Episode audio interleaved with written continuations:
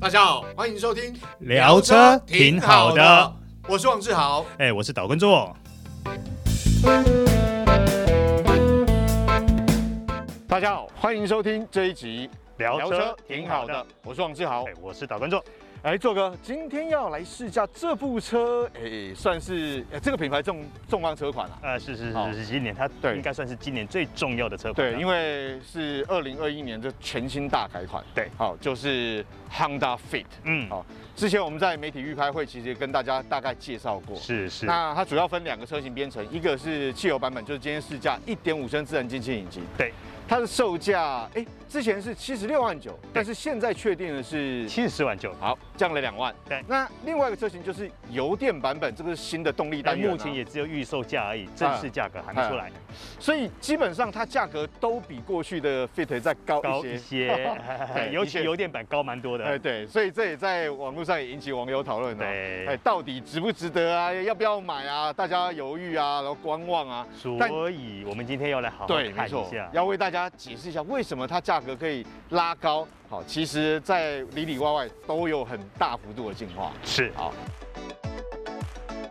首先我们来看到外观的部分啦。嗯做个其实呃，原厂说它设计是比较平易近人哈、比较友善，好像根据某种动物的形象来做设计，是不是？他说像柴犬啊，好像柴犬的确，因为我们我们先讲哦，它的车头上半部部分的确这个画龙点睛，这个眼睛很重要。嗯它的大灯其实有像柴犬的地方，好像就你觉是得哪里像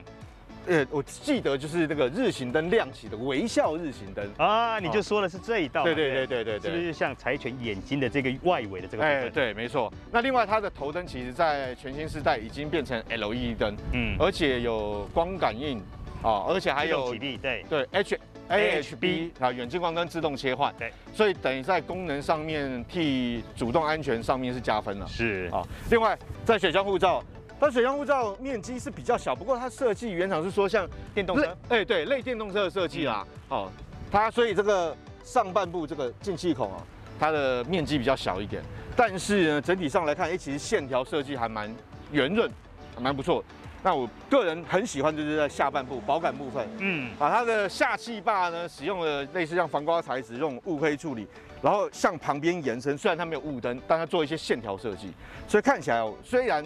原厂是说平易近人比较友善，但我觉得它其实跟上一代的呃 Fit 虽然外形上有差，但是依照车头这个下半部的设计，其实还蛮动感的。你不觉得它那个下巴的部分嘿，像不像柴犬嘴巴闭起来那个微笑犬？哦，你说让线条拉上来，对对对对对，哦，其实还蛮符合这个形哎象对。对对，那另外我们看到，像引擎盖的部分，还有挡风玻璃，它的角度上面呢，呃，挡风玻璃面积比较大一点，然后倾斜角度比较斜一点，有利于风阻。但是其实关系到它设计的问题，在侧面是吧？嗯， 好那个才是它的重点啦。没错，我们来看看侧面。好，再来看到车侧的部分，嗯车侧的部分，做哥有特别之处。是，好，大家猜哪一个是 A 柱？之老前做哥有梗问我，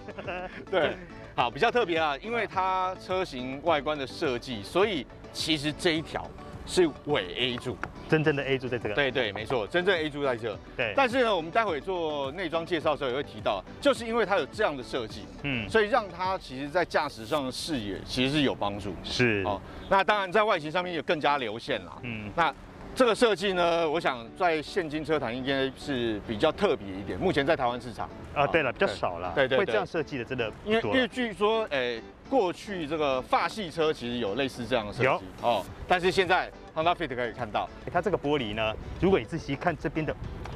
那个浮啊，这不叫浮水印，这是它的那个字，你会看到啊它是 AGC 日本 AGC 大厂啊生产的玻璃。那这块玻璃呢，你如果你把门打开，你仔细看哦，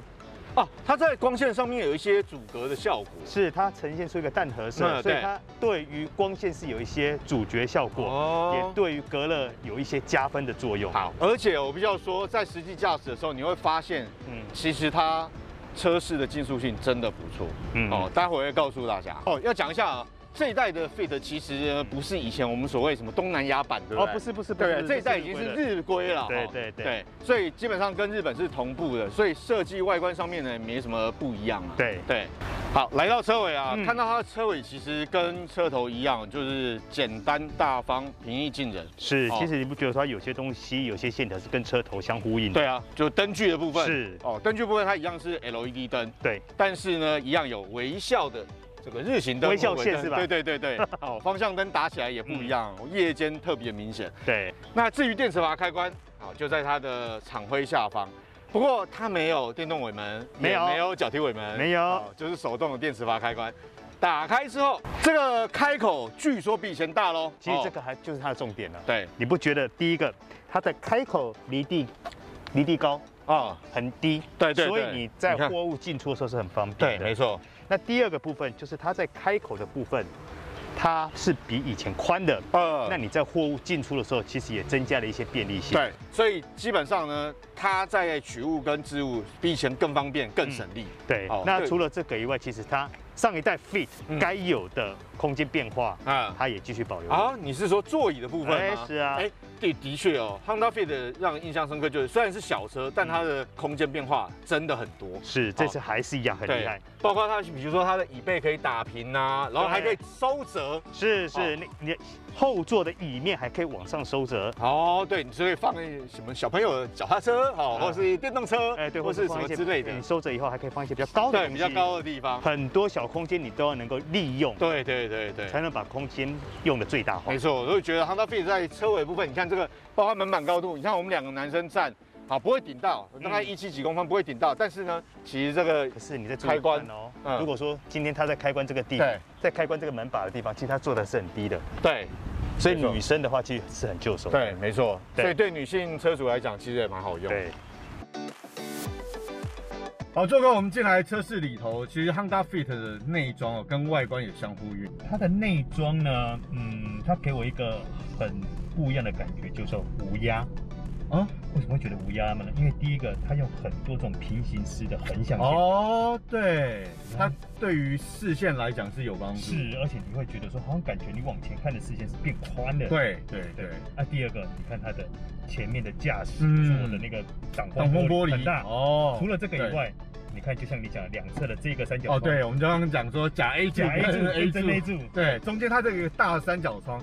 这个我觉得我刚刚有跟你提，我觉得这很像那种战斗机那种侧边的那个玻璃，对对对对对对对，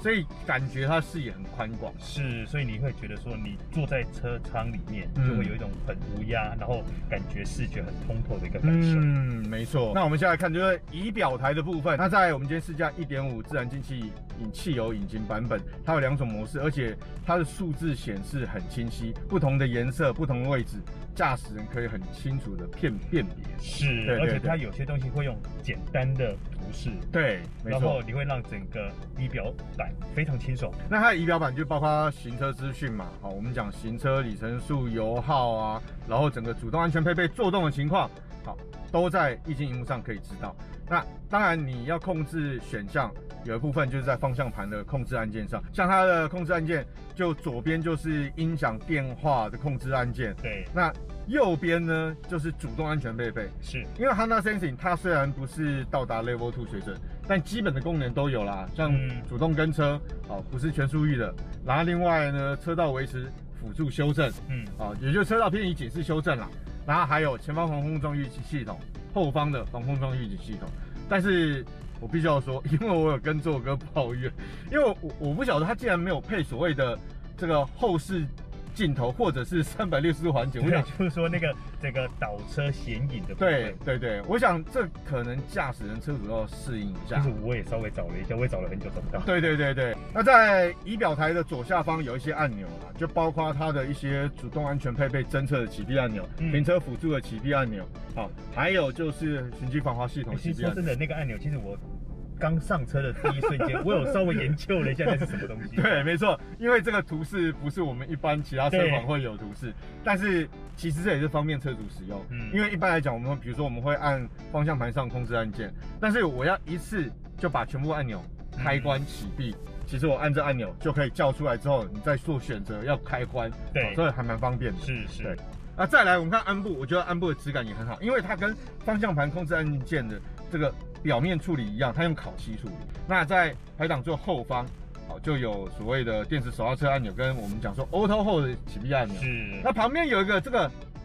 是它经济模式的按钮，是对不对？因为我想这个按钮对于 Eco 模式对对，汉达车主来讲是很熟悉的啦。是哦，那必须要提它的变速箱，哎，它变速箱这次配的是 CVT 变速箱。是没错，哦，但是待会可以跟大家聊，我因为我开过来路上，其实我觉得、哎这具变速箱其实不太像 CVT。对对对，待会跟大家聊。还有就是副手座前方，除了传统的手套箱之外，它哎、还有一个小置物空间。这个指挥空间我个人觉得很实用。，对，像早期呢，有些车子会把这个地方置入空间设计在这里，设哦计再对往更往前一点，对就是中控的再更往前一点。那你在使用的时候，可能还需要稍微对，移动一没错下。然后这个呢，它刚好就在你的面前，嗯所以你在打开的时候，跟在取物的时候就嗯非常的就 手。嗯，那基本上前座舱还要讲这个椅子，我我我我蛮喜欢它的椅哦，子。这可是这一次的一大重点、哦没，错，那我想以 Honda Fit 它这一款车虽然不是运动化或性能化车款，但是它的动力有一百二十匹马力左右，那十四点八公斤米升扭力，所以基本上哦，面对这种小车，逐步使用，而且开起来，哎，其实还有一些加速感。因为最主要是因为它的车重真的不重，对，大没概错一。千一百公斤左右对而已。那操控性也不错，所以配这张座椅，哎，我觉得哦还不错啦没。有，因为这张座椅，我觉得它还有一个特色是，它很适合东方人的身对材。你注意看到、它的整个腰靠的位置，嗯，然后整个你肩部的一个贴合度，对，甚至于你的臀部跟腿部的贴合度，其实都是很适合对东方人身材的。而且腰部非常明显，就是你当你坐下去之后，你的腰部跟椅面是这样有点陷下去，但它把你支撑住。对，对，所以坐起来是舒服的。很好坐的椅子。对，但必须要说，呃，毕竟它的车价来到七十四万六，嗯，哦，所以我相信在网络上也有很多人讨论，就是它内装质感上面，呃，这样的一部车它没有什么材质的特殊，所以还有进步的地方，但是但是小地方啦，对对对，但大致上来讲，其实还蛮符合它的定位啊。是好，接下来我们实际上路试驾。那经过一整天的试驾，其实对 Honda Fit 的1.5升自然进气引擎汽油版本，其实评价都还不错、哦嗯在实际路驾感受。那我们先请周哥聊一下哦。呃，我们先谈动力方面好了。嗯，它当然1.5升自然进气引擎，账面数字121匹马力，14.8公斤米扭力，感觉好像没有很大，但因为它是小车车轻嘛，所以马力装的比实际上应该不差，对不对？你开起来感觉如何？我开起来感觉，因为这一颗地球梦引擎，它因为它的扭力输嗯出是比之前的那颗一点五升引擎早，嗯所以像我们现在在山路这样开，有没有？你嗯会觉得它在整个加速跟整个爬坡上的话，会更比之前更轻松惬意一点。对，嗯然后它还有这颗引擎还有一个好处就是，它的引擎声浪、引擎噪音跟上一代的比起来，有没有对又进步很多？我觉得它整个呃我们这样爬坡、上下坡，整个过弯的那个动力型、动力输出上来说，嗯都算是呃 OK 啦，嗯都算是 OK 平顺，对平顺，但是你不会觉得说它真的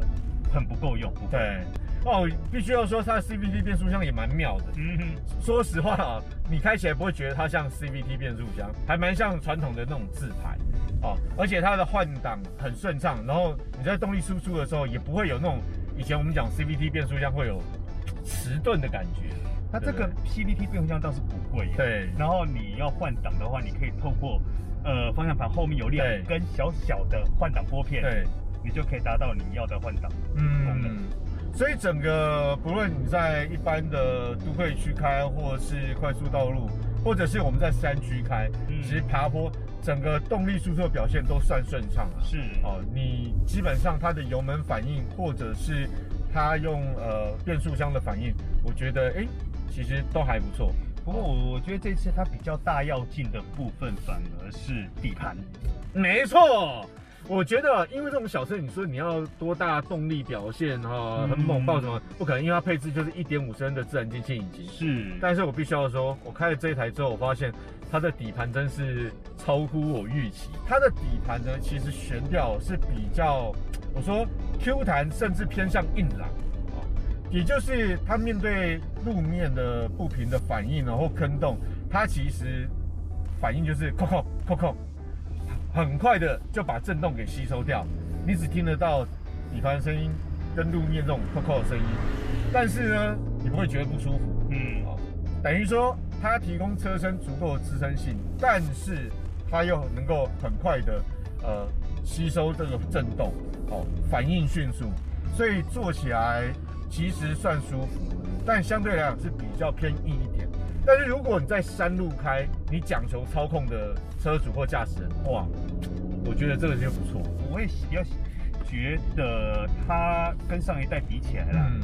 上一代的操控也算还不错，对但是因为它这一代它的整个车身钢筋的表现，对是比上一代进化很多，嗯尤其整个底盘的钢筋，对，你在开的时候，你就会很明显感受到那底盘钢筋的强化是提升很多的。嗯，那再加上您刚刚有提到，就是它整个悬吊的整个变强硬了，对，对，所以它譬如说你在过弯的时候，它整个支撑性会变得更好，嗯，然后底盘的隔音也跟上一代比起来进步多多啊。对，没错不，过有一个地方我觉得比较特别的是，嗯我觉得它整个方向盘的一个转向的一个回馈感，嗯对，它的回馈感其实包含你的那个转向的那个重手度等等，对都我觉得都会比较偏略舒适一点，对，对。但是呢，你真的在超价的时候，它还是提供若干程度的一些路面回馈感，对，这一点是我我个人觉得还蛮特别。但是你在转的时候，你还是会觉得说有点为轻手啦。我个人觉得啦，嗯我个人是希望说，如果它能够再稍微重一点，会更好玩。但是对我必须回归到产品本质来说，嗯毕竟它是一台。呃，大部分可能是属于都会用的一台小车，嗯你真的方向盘的设定上，你还真的不能把它做的太热血。对，应应该这么说啦，呃，我自己会觉得说，这个底盘其实它可以再匹配一个马力更大的一对个，，它的极限可以再大一点。是对一个动力，对，那基本上因为 Humvee 它是被定位为呃都会型的小型五门掀背车款嘛，那我想既然是这种定位，你说对于它的动力主夫使用，然后操控呢，其实开起来会超乎车主驾驶人的。想象啊，嗯那其实这个表现就在水准以上。那当然，如果你今天要像做哥讲的，